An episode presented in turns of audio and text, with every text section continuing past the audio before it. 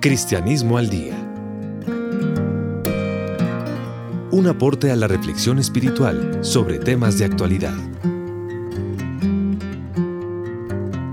Dirección y presentación. Padre Alberto Múnera, de la Compañía de Jesús.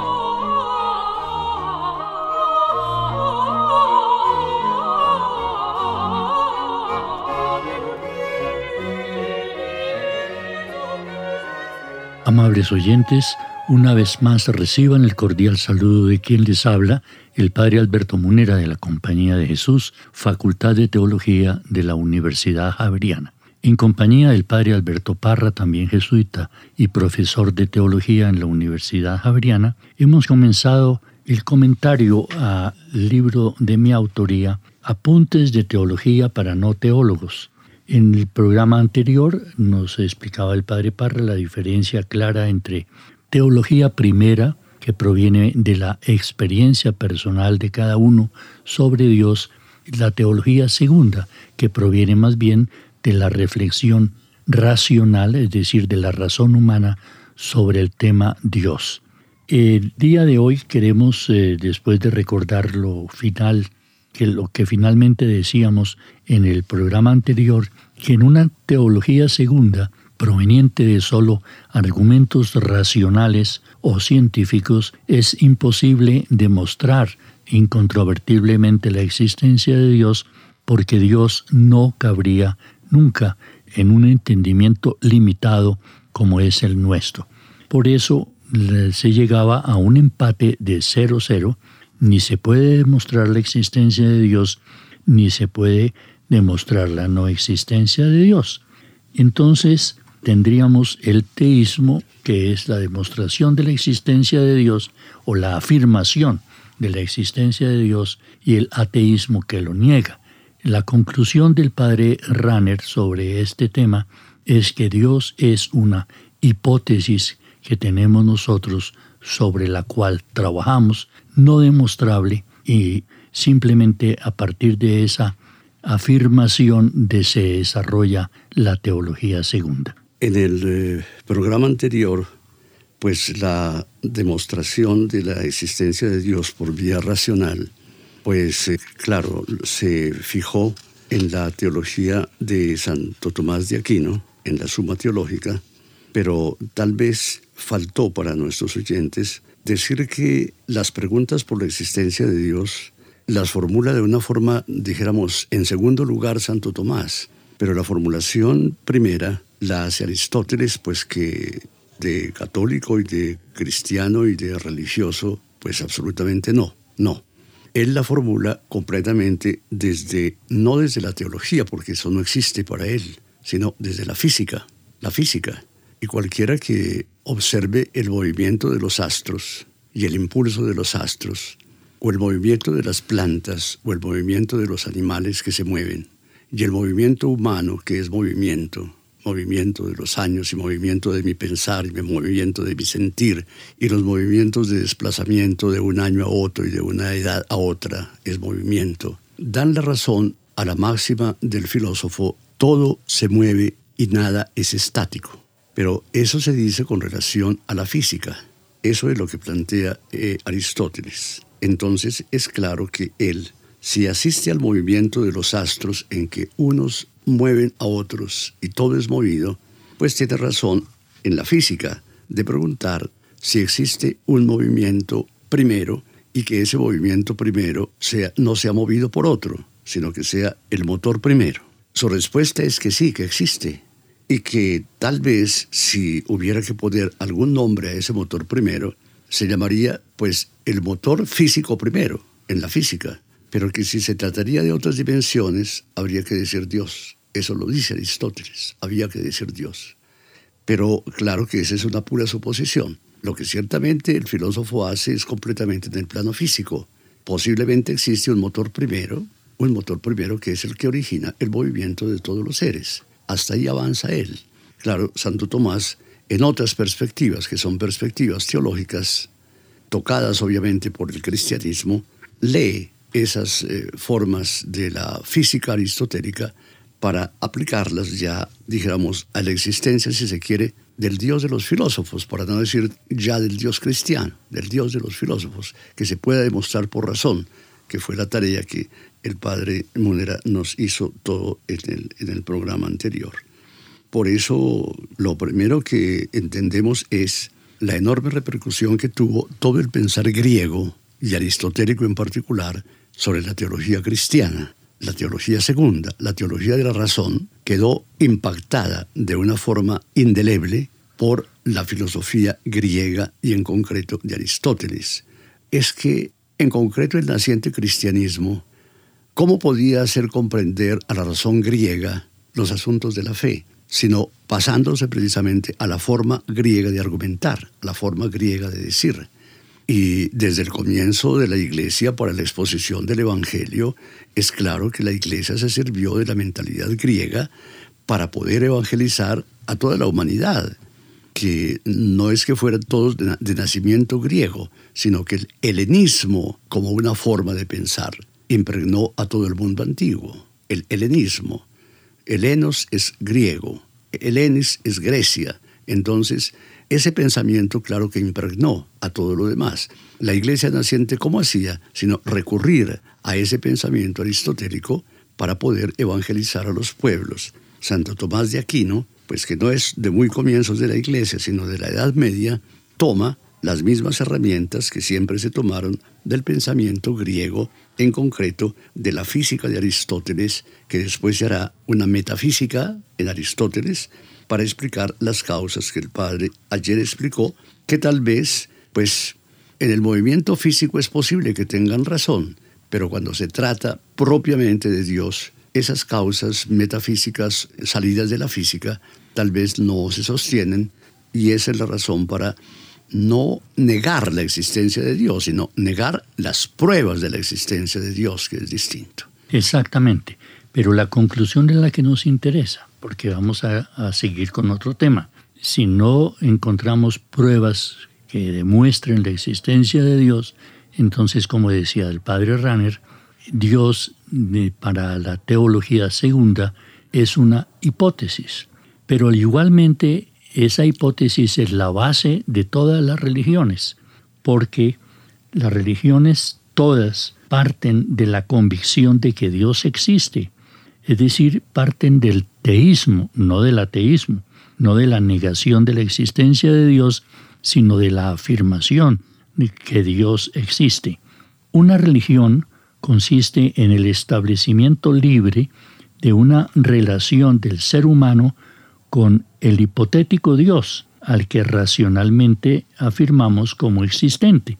Por eso las religiones parten del supuesto de la existencia de Dios, de la hipótesis Dios. Y eso es racional, dado que nadie puede demostrar lo contrario, es decir, la no existencia de Dios.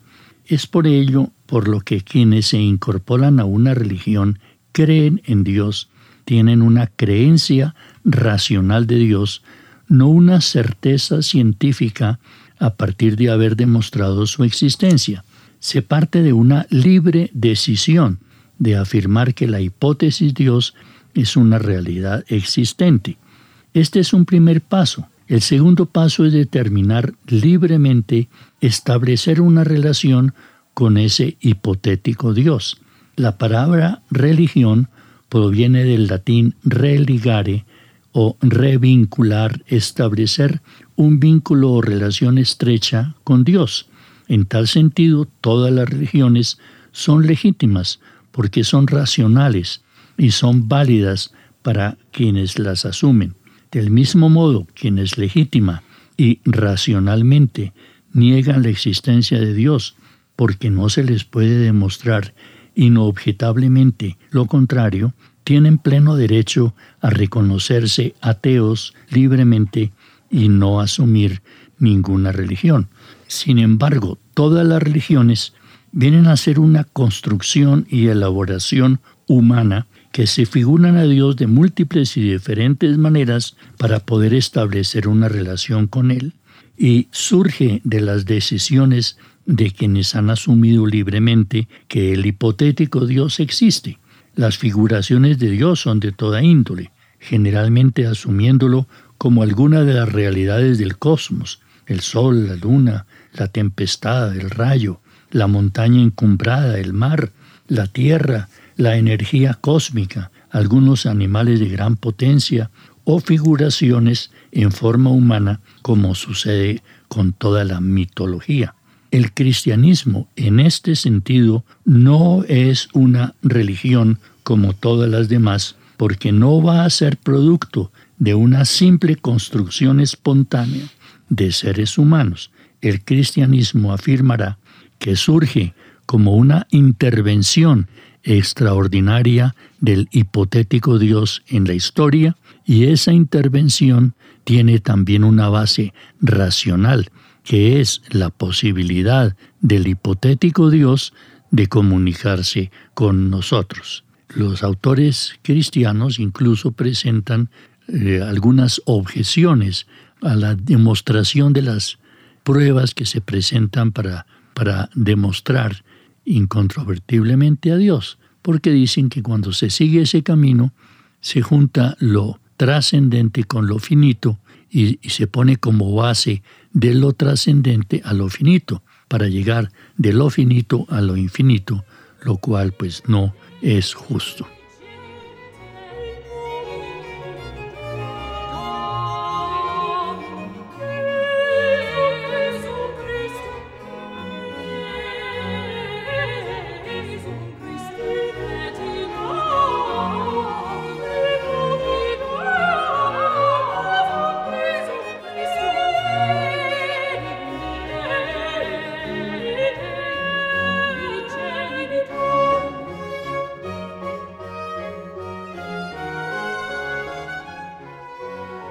Como habíamos dicho como anotación a la intervención de fondo del padre Alberto, es claro que la física es demostrable.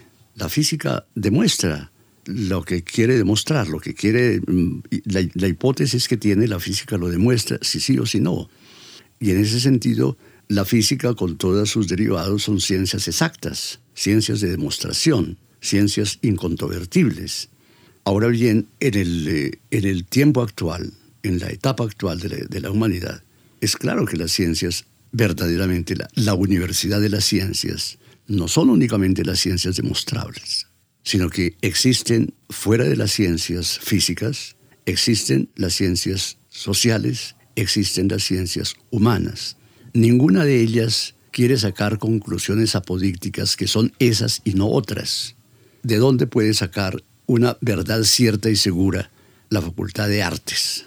Pero que es una ciencia, es claro que es ciencia. ¿De dónde puede sacar una incontrovertible conclusión demostrable la facultad de odontología o la facultad de derecho?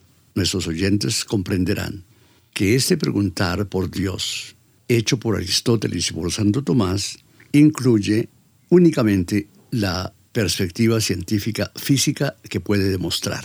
Hay que guardarse mucho de pensar que el cristianismo en concreto tenga que ser demostrado en la demostración de Dios en carácter físico, una conclusión física demostrable, palpable, incontrovertible.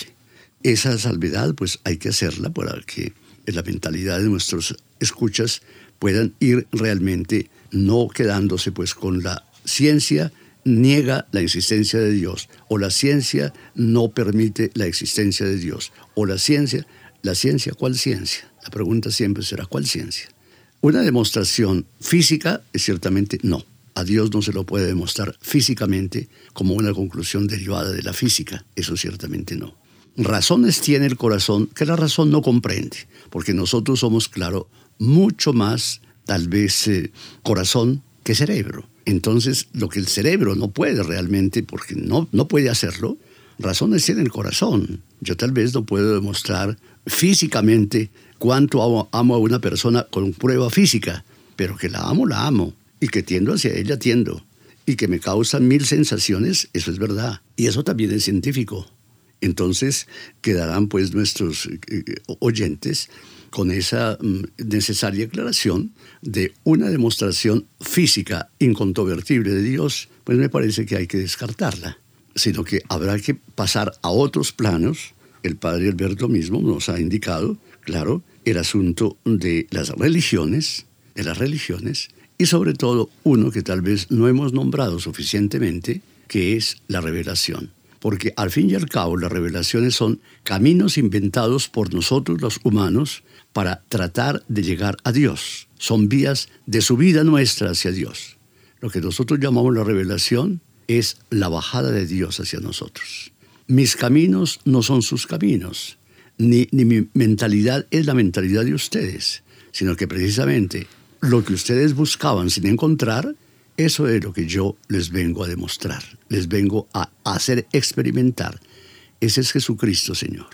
Lo que estaba escondido desde los siglos sin que pudiera manifestarse, eso es exactamente lo que yo hago en el proceso no de religión, sino de revelación, que es camino de bajada de nosotros hacia Dios. De Dios. de Dios hacia nosotros, perdón.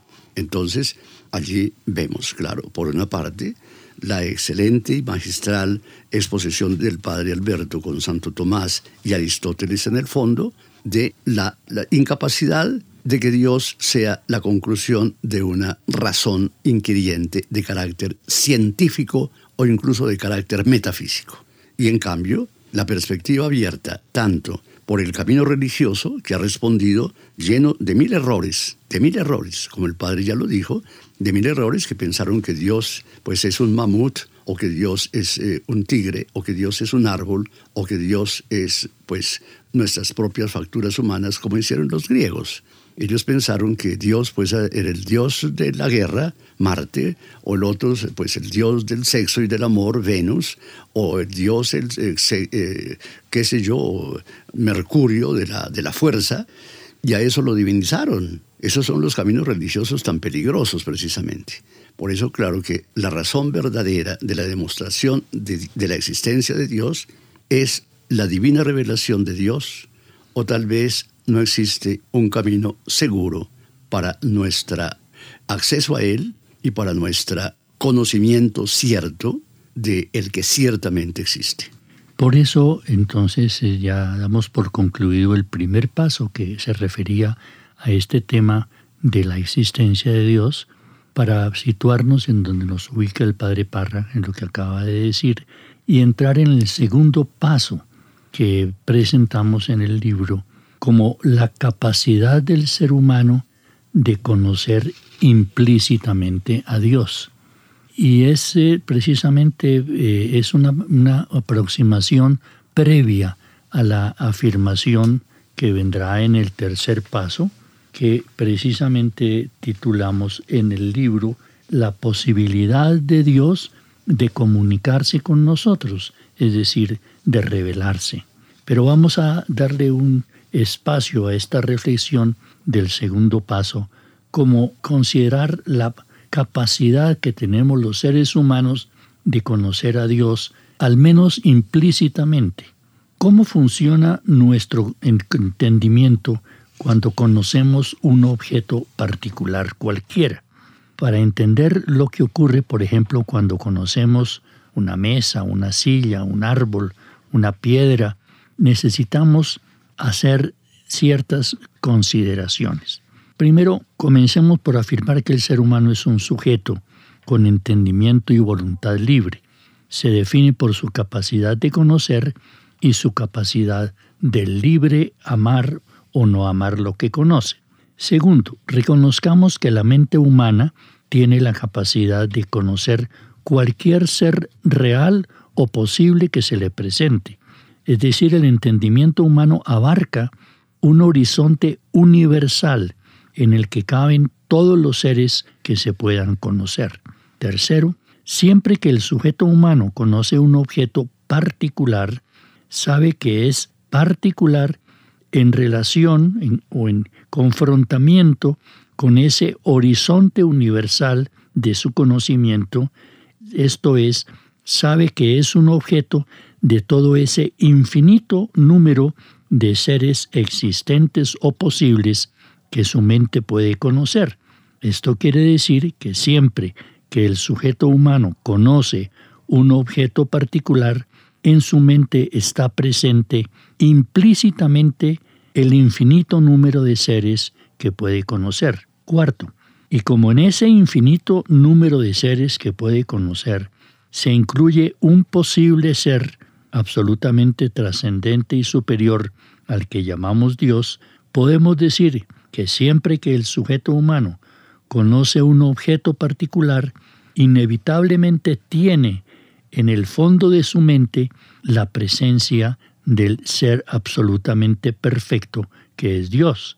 Quinto, en conclusión, podemos afirmar que en todo conocimiento particular el sujeto humano conoce implícita y atemáticamente, es decir, no explícitamente ni detalladamente a Dios. No lo conoce explícitamente como Dios, pero allá en lo profundo de su mente, en la que caben todos los seres posibles, está inevitablemente Dios como ser posible, es decir, como hipótesis que es lo que hemos considerado ser Dios. Esto lo decía Santo Tomás ya cuando hacía la afirmación de que cada vez que el ser humano conoce un objeto particular, implícitamente conoce a Dios. Porque nosotros conocemos a través de nuestros sentidos.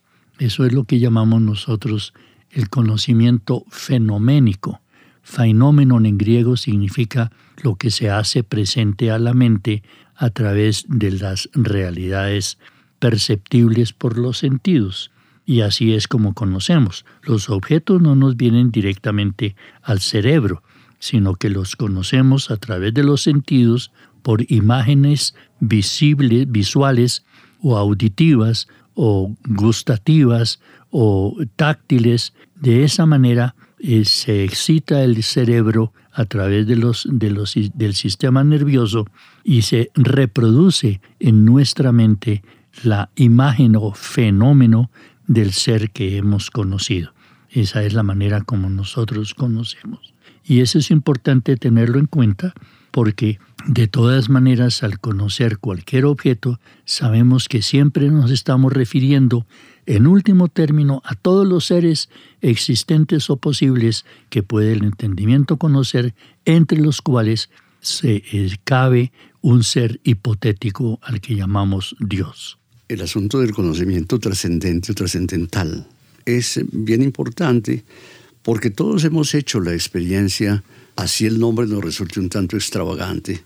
Los seres humanos tenemos realmente de nacimiento hasta la muerte un contacto y un conocimiento completamente continuo de los seres particulares. Es decir, yo todos los días lo que hago es la experiencia eso de amistad, de saludo, de encuentro con el otro, de eh, eh, estar en la mesa, de pasear, de tomar el autobús, de haberme varado, de las noticias que me llegan, que si yo junto cuántos elementos tuve hoy a la mano y lo sumo, pues realmente es impresionante el número de pensamientos, de sensaciones, de afecciones, de palabras que yo digo, de encuentros que tuve. Cada una de esas cosas eh, en particular, si se suman, da realmente una perspectiva realmente muy grande, que son propias del espíritu humano, que es el que las capta. Entonces, aquello que nosotros llamamos trascendencia es propiamente una inmanencia, la capacidad nuestra de hacer una sumatoria tal de todo lo que experimentamos, decimos, pensamos, amamos y comprendemos cada día de la existencia, que si usted suma la totalidad de las sensaciones y encuentros e iras que tuvo hasta el final de su existencia, realmente te dan un número trascendental. Es casi imposible enumerar toda la fenomenología que ya se dijo, los fenómenos que pasaron por mi, por mi ser. A eso se llama un conocimiento trascendental. Entonces, claro que la pregunta es válida. Esta apertura trascendental del ser, porque eso es lo que tenemos, una apertura para conocer, una apertura trascendental que me permitirá volver otra vez mañana, ya no hoy, sino mañana y el mes entrante, a volver a tener otra cantidad de sensaciones, de encuentros, de, reflexiones, de, de vistas, de comidas, de encuentros, que realmente todo eso da una sumatoria tremenda. Es el espíritu humano el que es trascendente y entonces la pregunta es si esa trascendencia precisamente es ajena a la, una mostración trascendente de Dios. A mí me parece que es completamente válida esa forma de preguntar. Termino con la expresión de Ranner al respecto que dice, esta apertura hacia Dios no es una mera incidencia que pueda, por decirlo así, darse o no darse en el hombre a discreción, que pueda darse aquí y allá o no darse, sino que es la condición de posibilidad de lo que es y ha de ser el hombre, y lo es efectivamente siempre, aunque aun en la más oscura vida de todos los días.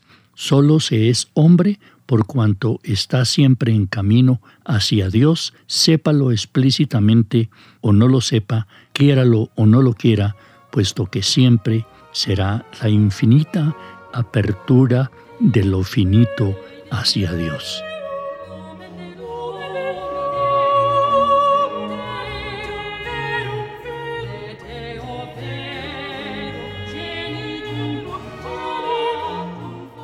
Amables oyentes, una vez más queremos agradecer la gentil sintonía que nos dispensan ustedes en nuestro programa de Cristianismo al Día al padre Parra Alberto y al, quien les habla, el padre Alberto Múnera, ambos jesuitas profesores de teología en la Universidad Javeriana. En la ingeniería de sonido nos acompañó una vez más Diego Gutiérrez en la producción del programa. Muchas gracias a ellos por su amable colaboración. Seguiremos considerando estos temas que hemos eh, elaborado en el libro Apuntes de Teología para no teólogos con el fin de presentárselos cada semana en diversos pasos de los que está dispuesto el libro a nuestros oyentes de manera que se vayan, mm, digamos, empapando de los temas fundamentales de nuestro cristianismo que se expresan en esta teología segunda o reflexión sobre la experiencia fundamental que todos tenemos de Dios nuestro Señor.